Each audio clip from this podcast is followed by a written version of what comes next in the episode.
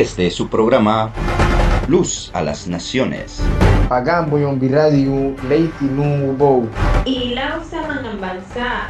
Un espacio para informar sobre el acontecer cristiano y misionero. Un lugar para hablar de la Gran Comisión. Motivar a la iglesia para salir y hacer el trabajo que le fue encomendado. Ir y hacer discípulos. Nuevamente estamos agradecidos con Dios por una oportunidad más de dirigirnos a ustedes. Nuestro espacio tiene como finalidad informar del acontecer cristiano y misionero, pues consideramos necesario dar a conocer esta información para así saber orar por nuestros hermanos que sufren alguna dificultad y también persecución. Comenzamos con nuestro segmento de noticias, compartiéndole información nueva cada semana. Líderes de fe abordan la persecución de minorías durante Cumbre de Libertad Religiosa.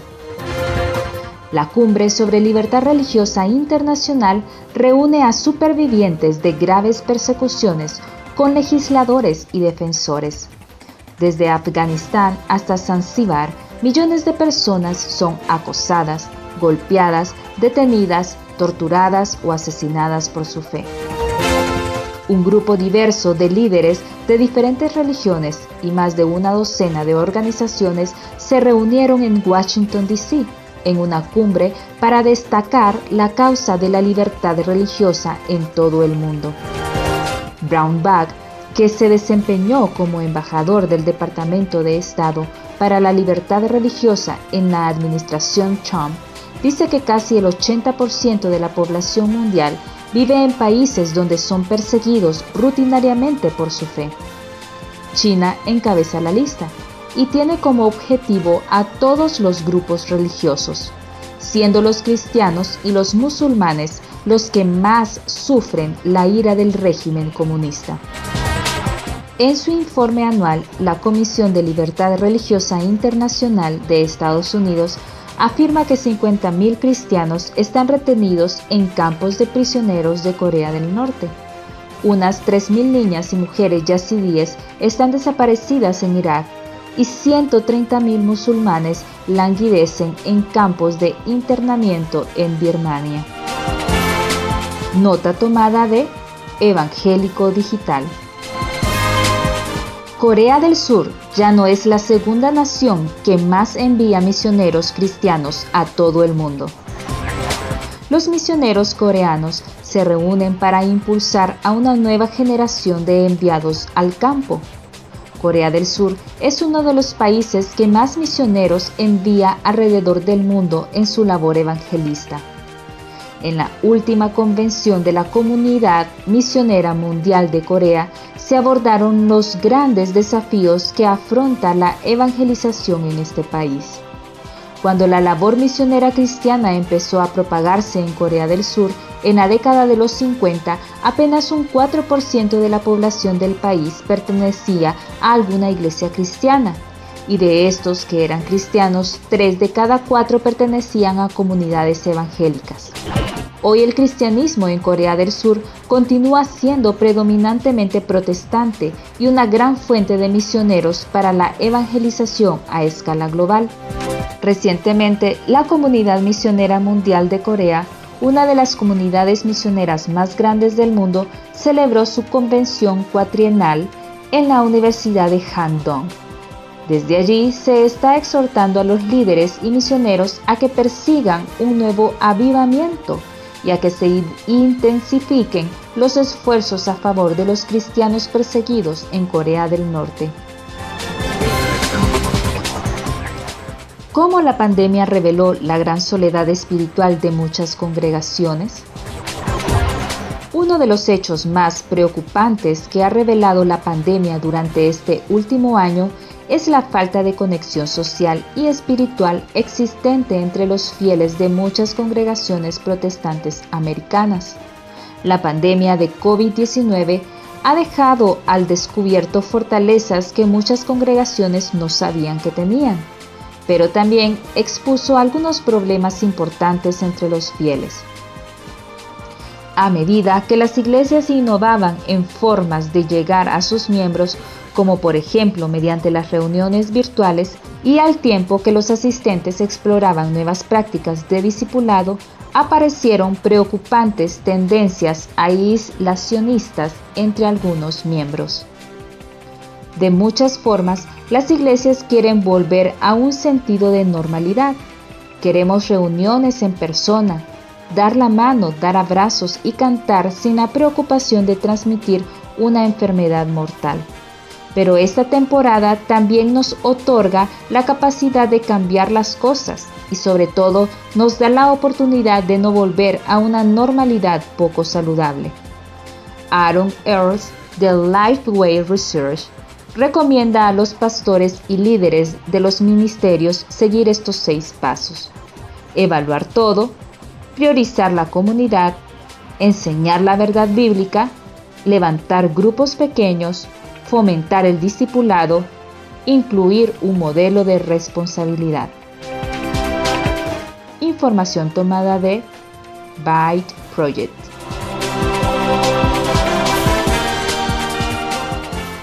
Hasta aquí nuestro segmento de noticias. Esperamos le ayuden para agendar más tiempo de oración. Muchos de nuestros hermanos las necesitan. Recuerde, una manera de aportar a la gran comisión es orar. Orar por aquellos que están en el campo misionero y tienen que pasar por diferentes pruebas. Aceleremos, orando por las etnias no alcanzadas. Etnia beduino árabe.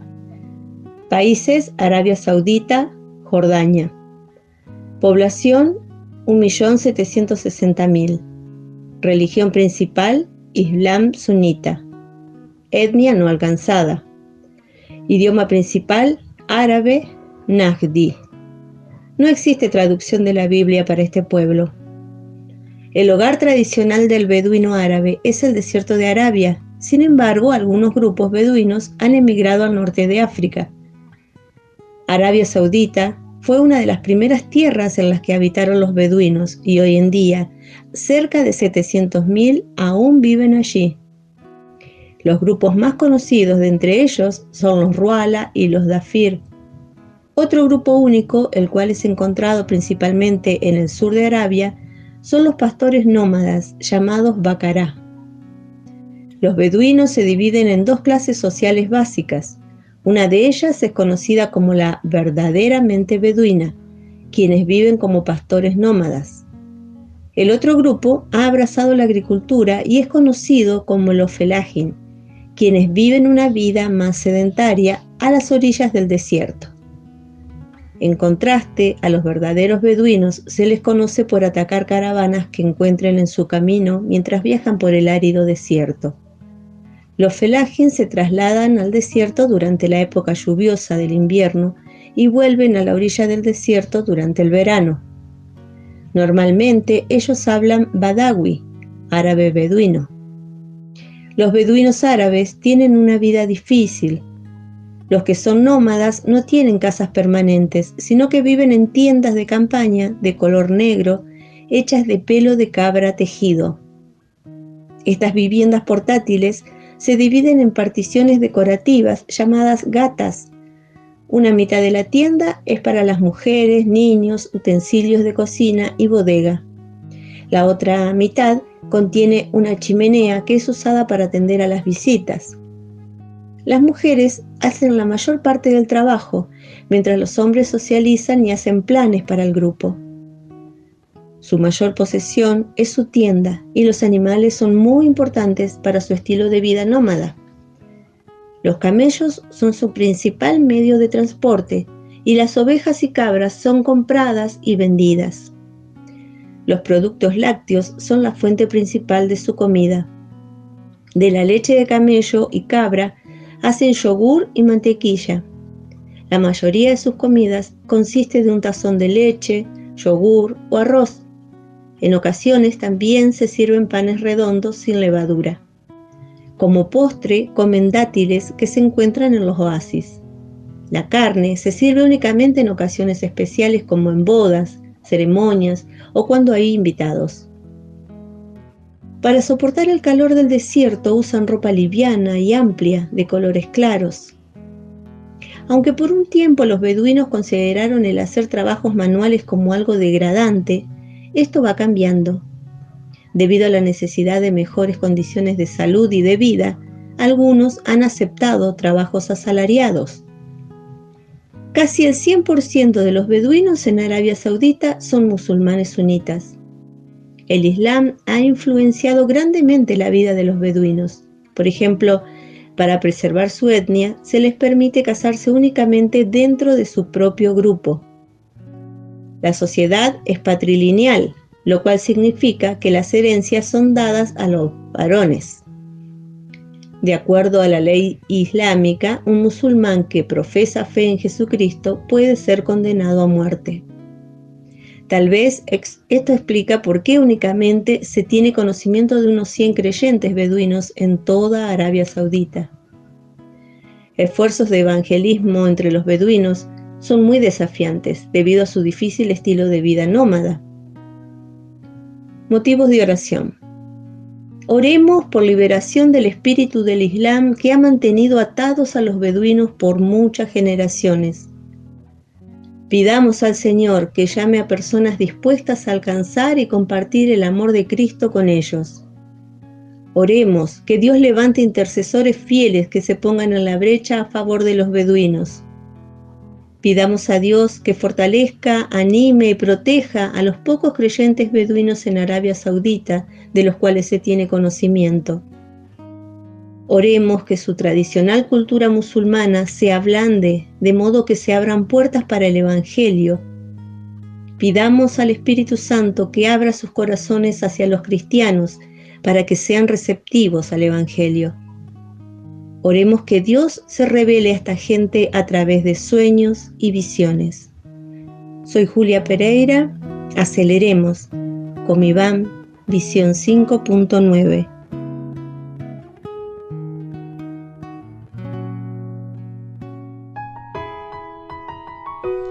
presentamos el tema de este día.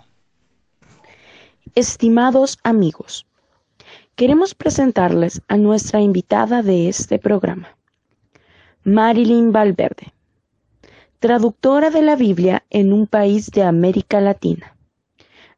Ahora consultora de traducción, licenciada en teología, maestría en lingüística, profesora de lingüística y áreas afines, y ha enseñado en Perú, México, Costa Rica y España. Escuchémosle.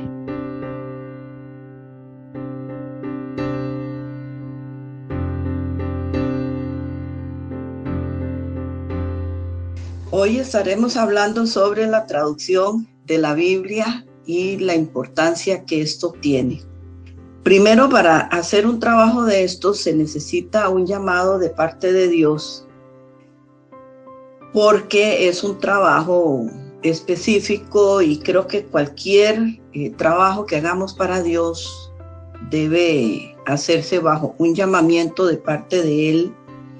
Y en mi caso particular, eh, mi intención siempre fue que la gente tuviera la palabra de Dios porque yo eh, crecí conociendo de la Biblia, memorizando las escrituras, y cuando me enteré de que había gente en el mundo que no tenía ni un solo versículo de la palabra de Dios, yo pensé, bueno, esto es un tesoro que yo tengo y yo no puedo dejarme este, este tesoro para mí, debo compartirlo con otras personas. Entonces fue cuando yo comencé a prepararme, que es muy importante la preparación antes de salir hacer un trabajo de este tipo. Eh, estudié en el seminario eh, y me preparé con cursos de eh, transculturales que dan las agencias misioneras o algunos seminarios también para saber si de veras una persona está en capacidad de trabajar en un ambiente completamente diferente al acostumbrado. Esto es muy importante porque cuando vamos a otro lugar todo cambia, cambian las costumbres, cambia la forma de vestir, la comida, el clima, la manera de ser de la gente y nosotros debemos de amoldarnos a este tipo de situación. Entonces, primeramente, en mi caso, yo me fui a Brasil a estudiar unos cursos específicos para la traducción de la Biblia en el área de la lingüística. Entonces fui allá, estudié estos cursos y yo quería quedarme allá trabajando en un proyecto de traducción, pero por problemas con que no estaban dando visas allá para misioneros, solo pude quedarme tres años. Estuve en algunos pueblos indígenas allá, eh, en Amazonas, en Brasil, y después regresé. Entonces, eh, esto sirvió eh, bastante para conocer diferentes formas de pensar de la gente, trabajar en diferentes lugares, porque todo eso sirve a la hora de hacer un trabajo transcultural, como por ejemplo en este caso la traducción de la Biblia. Eh, las dificultades en el trabajo son muchas. y si es una mujer sola, una mujer soltera, entonces tiene dificultad que tal vez la ven así como con un poquito de menosprecio o algo así aunque también en ese trabajo hay gente que va con su familia, con su esposa, con sus hijos, y entonces ahí viene la dificultad de la protección de los hijos, de que los hijos se adapten a la nueva cultura también. Entonces, eh, quisiera hablar un poquito sobre la importancia de la capacitación. Primero, eh, es importante capacitarse en áreas técnicas como lingüística, como antropología, eh, en estas áreas importantes para la traducción. Obviamente capacitarse en, el área teológica porque necesitamos conocer la Biblia para hacer este, este tipo de trabajo. Eh, otra área en que debemos de capacitarnos es en la, en la empatía cultural, cómo nosotros debemos de ser, eh, adaptarnos a otra cultura, respetar la otra cultura, no pensar que esa cultura es fea o es rara, sino pensar que es, la cultura es distinta, es diferente. Entonces, eh, todo eso eh, ayuda mucho para la hora de hacer un trabajo eh, de traducción bíblica. Entonces, en mi caso, yo estudié, como les dije ya en el seminario, estudié teología, también estudié lingüística, estudié esos cursos transculturales que son importantes pero a la hora que uno llega al lugar, a pesar de que uno ha hecho muchas cosas previas, todavía falta mucho por aprender. Y eso es muy importante y también muy bonito porque vamos a aprender cosas que nunca nos habíamos imaginado. Eh, al llegar al lugar, eh, primero la gente piensa que uno va directo a traducir la Biblia. No, eh, falta mucho por hacer. Tenemos que llegar a un lugar diferente, tal vez tengamos algún contacto con alguna persona que nos lleva al sitio exacto donde vamos a hacer el trabajo, entonces necesitamos permisos de autoridades del lugar, necesitamos empezar a relacionarnos con las personas, a conocer a las personas. Puede ser que lleguemos a un lugar que desconfían un poquito, no entienden qué es lo que vamos a hacer. Entonces eh, necesitamos hacer amistad con la gente. Pero algo importantísimo que yo quisiera recalcar en este momento es que cualquier persona que vaya a hacer un trabajo transcultural, que puede ser plantación de iglesias o puede ser traducción de la Biblia, que no es lo mismo, son dos cosas diferentes, eh, debe aprender el idioma, el idioma de, de, que habla la gente del lugar donde vamos a trabajar. Entonces, eh, hay una preparación previa antes de salir al lugar donde vamos a, a ir a trabajar pero cuando llegamos al lugar hay otra preparación, que es el aprender el idioma, aprender las costumbres, hacer amistad con la gente y ir viendo a ver cómo nos vamos acomodando a esa nueva cultura que es muy probable que sea muy, muy diferente a las costumbres que tenemos nosotros. Como les dije, la comida va a ser diferente, el clima va a ser diferente, es probable que cambiemos nuestra forma de vestir, nuestra forma de actuar y todo eso, es otra preparación.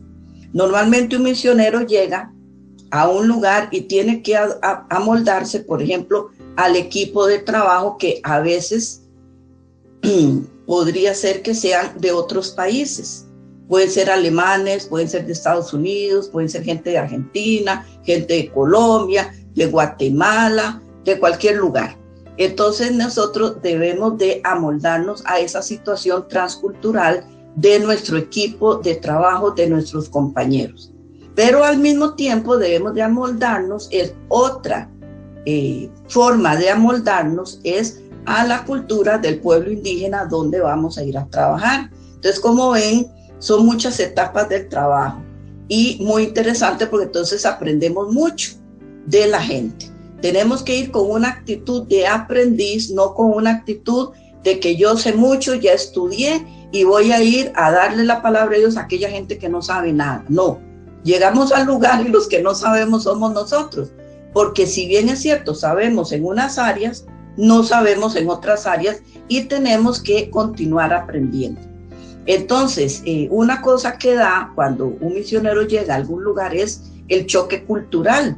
Algunas veces dice, no, esa comida es muy diferente a la mía, qué ganas de comer aquella comida que mi mamá hacía y este tipo de cosas, ¿verdad? Entonces, todo eso son, eh, digamos, una preparación previa para hacer el trabajo específico. Entonces, por ejemplo, en el caso de la traducción bíblica, una de las cosas que tenemos que llegar a hacer es aprender el idioma primero. Entonces, y eso no se aprende en un mes, ni en dos meses, ni en tres meses. Eh, mínimo, digamos, sería un año, año y medio a dos años de que uno puede ir aprendiendo el idioma con la gente del lugar, porque algunas veces no hay escuelas, dependiendo de donde uno vaya, no hay una escuela de idiomas que le enseñen a uno. Entonces nosotros mismos tenemos que preparar nuestras propias lecciones de qué queremos aprender de ese idioma. Junto con el idioma se va aprendiendo sobre la cultura, cuál es el rol de las mujeres, cuál es el rol de los hombres, cómo se comportan los niños, cómo se comporta una mujer casada, cómo se comporta una mujer soltera y también los hombres. Entonces todo eso se va aprendiendo junto con el aprendizaje del idioma. Generalmente, no siempre, cuando se va a hacer traducción de la Biblia a un lugar, eh, ese idioma no está escrito. Ha sido un idioma que se llama de tradición oral. Lo han hablado por cientos de años o siglos, pero nadie lo ha escrito. Entonces el trabajo de un traductor previo a la traducción, además de aprender el idioma, es darle forma escrita a ese idioma. Entonces, para eso, por eso es que es necesario aprender lingüística, estudiar lingüística, porque necesitamos conocer el sistema de los sonidos de esa lengua, necesitamos conocer la gramática de esa lengua para poderle dar forma escrita. No es que el lingüista inventa la escritura, no, le da la forma escrita de lo que ellos ya hablan. Entonces, y eso requiere bastante tiempo porque no es tan sencillo. Cuando ya se tiene todo ese trabajo listo, llega una segunda parte que es también un proyecto de alfabetización. Cómo comenzar a hacer libros para que la gente comience a leer y escribir su idioma con vocabulario sencillo eh, y poco a poco, gradualmente, ir aumentando el grado de dificultad de los materiales que hacemos para que la gente se acostumbre a ver de forma escrita su propio idioma porque antes no lo tenían de forma escrita. Y así poco a poco se va a ir haciendo ese trabajo y como están pudiendo percibir, no es un trabajo tan sencillo ni tan rápido de hacer, sino que requiere de varios años, de bastantes años, este tipo de trabajo. Ya cuando se ha hecho todo este trabajo, entonces es cuando se puede comenzar a hacer la traducción de la Biblia, iniciar el proyecto de traducción, que no es la persona extranjera que lo va a hacer, sino que lo va a hacer con la ayuda de hablantes nativos de la lengua. ¿Por qué? Porque el extranjero llega como un asesor que orienta a las personas del lugar a traducir la Biblia porque ellos son los que hablan bien el idioma, ellos saben cómo expresarse mejor, porque la traducción debe ser clara, debe ser natural, debe ser exacta también. Entonces, eh, se trabaja en unión, en equipo con las personas del lugar donde se habla el idioma para que ellos lo hagan de una forma que la lectura de la, de la palabra de Dios quede bonita, suene natural en el idioma y no suene extranjera si la hizo un extranjero. Entonces, más o menos eso es, en términos generales, lo que hay que hacer en un proyecto de traducción de la Biblia. Para ir concluyendo este tema que hemos tratado el día de hoy, debo decir que lo que dije fue muy breve y se requerirían varios programas para explicar bien todo, todo lo que a traducción de la Biblia se refiere, pero creo que esto da una idea general de lo que es la traducción de la Biblia y ha sido un gusto para mí estar con ustedes y quisiera concluir eh, leyendo Apocalipsis 7:9 porque hay algunas personas que dicen, bueno, ¿no será más fácil enseñarles a ellos el idioma nacional y que lean la Biblia, en este caso aquí en América Latina, en español, en lugar de que una persona se esfuerce tanto para ir a hacer traducción? Bueno, yo quisiera decirles que en toda la Biblia está la idea de que la palabra de Dios debe darse en el idioma que habla la gente. Está en Hechos 2, en, otros casos cuando eh, Saulo de Tarso estaba haciendo sus defensas, habló en su propio idioma y la gente le puso atención. Y hay muchos casos en la Biblia. Y el versículo este que quiero compartir con ustedes lo dice muy, muy claro de que cada persona debe de escuchar el mensaje del Evangelio en su propio idioma, porque delante del Señor va a haber gente de todo el mundo cuando Él venga. Dice Apocalipsis 7:9, después de esto miré y vi una gran multitud de todas las naciones, razas, lenguas y pueblos.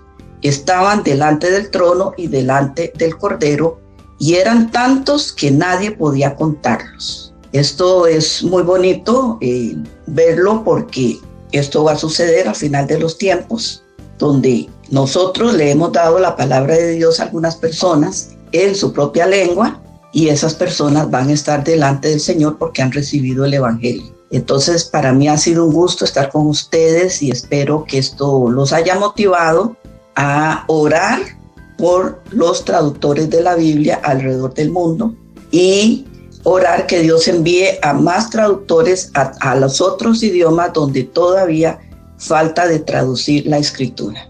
Dios los bendiga a todos y es un gusto para mí haber estado con ustedes. Muchas gracias.